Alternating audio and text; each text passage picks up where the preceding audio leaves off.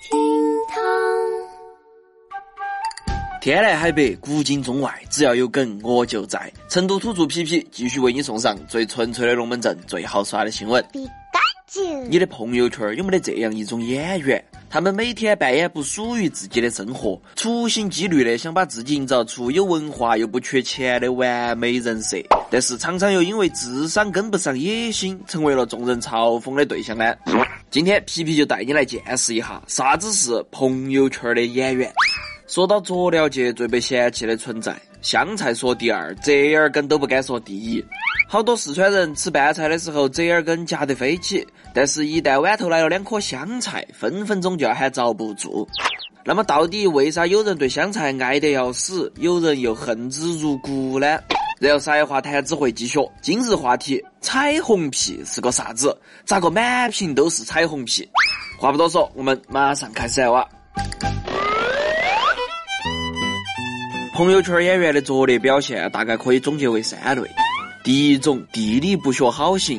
七月份，朋友圈出现了一套在海滩穿比基尼的照片，并且配文：啊，终于心心念念来到了墨尔本，就算七月的阳光和热浪，也不能阻止我对瑜伽的追求。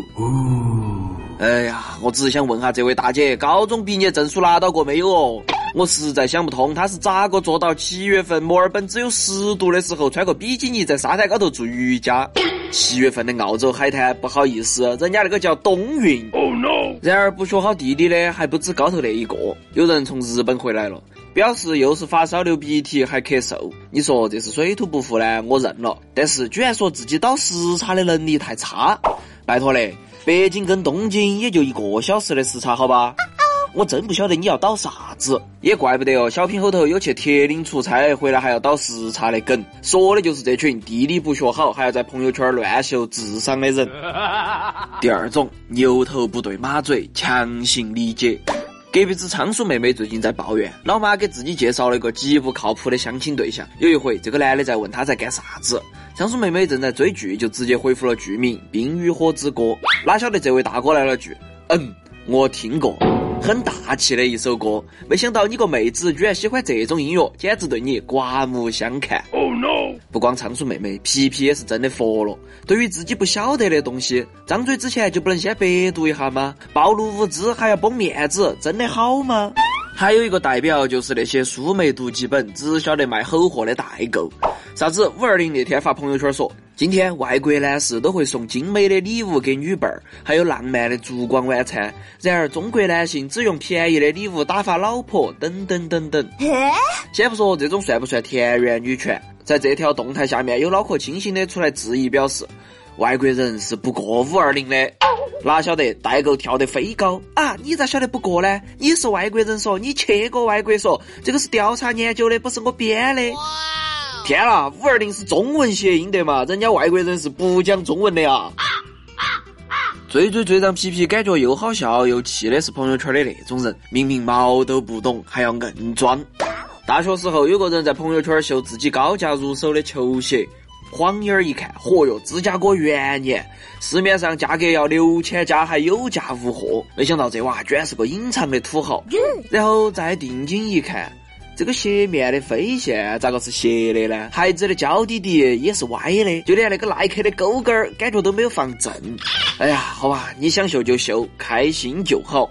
哦，对了，说到孩子，我还有个高中同学，那个时候啊，男生都很迷科比，都以有科比的球鞋为荣。皮皮软磨硬泡老妈几个月过后，拥有了一双科比六圣诞大战版。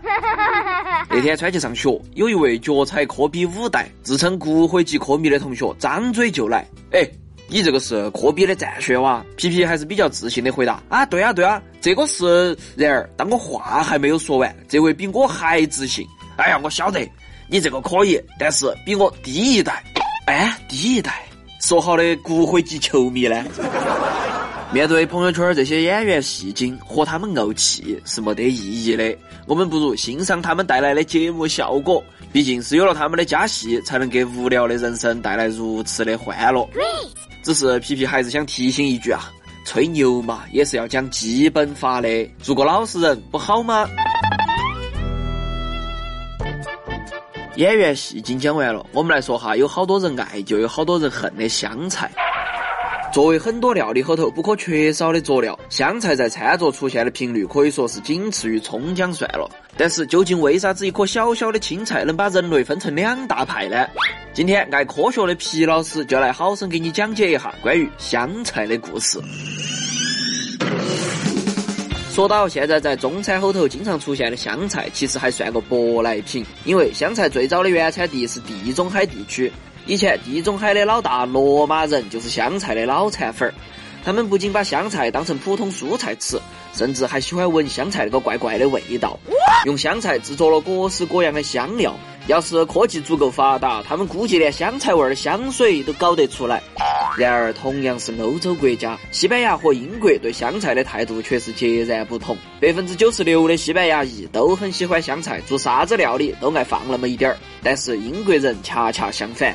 在英语后头啊，香菜的意思就是直接来源于希腊语后头的放屁虫。那么，在张骞出使西域带回来香菜过后，我们大中华又是咋个操作的呢？比如说李时珍，他就是个著名的香菜党，在《本草纲目》后头把香菜解释为香美可食。然而，也有讨厌香菜的人称其为臭菜，只是和辣椒不同。香菜的使用划分确实也没得啥子明确的界限。两千多年来啊，也基本上是爱好者和厌恶者在全国范围内的板头。那么问题来了，到底为啥子会有喜欢和厌恶的区别呢？难道就没有一个科学的说法吗？其实啊，还真的有科学家做过大的调查，最后得出结论，基本上所有香菜核体内都有一个 O R 六 A 二的基因。说人话，也就是有这个基因的人会对醛类气味更加敏感，就是那个甲醛的醛。然而，恰好香菜又自带这种醛类物质，所以说啊，这个也就是科学上的香菜核的万恶源头了。最后，不同种族讨厌香菜的比例区别也非常的大。根据调查，几乎百分之二十的东亚裔都很讨厌香菜，然而这个比例在中东裔却不到百分之五，这个也就是妥妥的遗传了。所以皮老师这儿也帮你得出了结论：不喜欢香菜的人，那绝对不是挑食，毕竟基因决定的事情，哎呀，哪个都没得办法的嘛。好了，赛话谈智慧来了，今日话题。刷屏的彩虹屁，嘿最近一刷微博啊，咋个彩虹屁这个出现频率这么高呢？啥子宝蓝彩虹屁、弹幕彩虹屁，一套一套的彩虹屁，这个到底是个啥子意思嘛？彩虹都可以放屁嗦？根据度娘的解释，彩虹屁是粉丝对偶像的花式吹捧，粉丝觉得偶像全身都是优点，就连放出来个屁都是彩虹色的。本来啊，这个只是个饭圈的专有词，但是随到各路粉丝在微博高头疯狂追星，这个彩虹屁呢也就被带到了公众的视线后头。哎呀！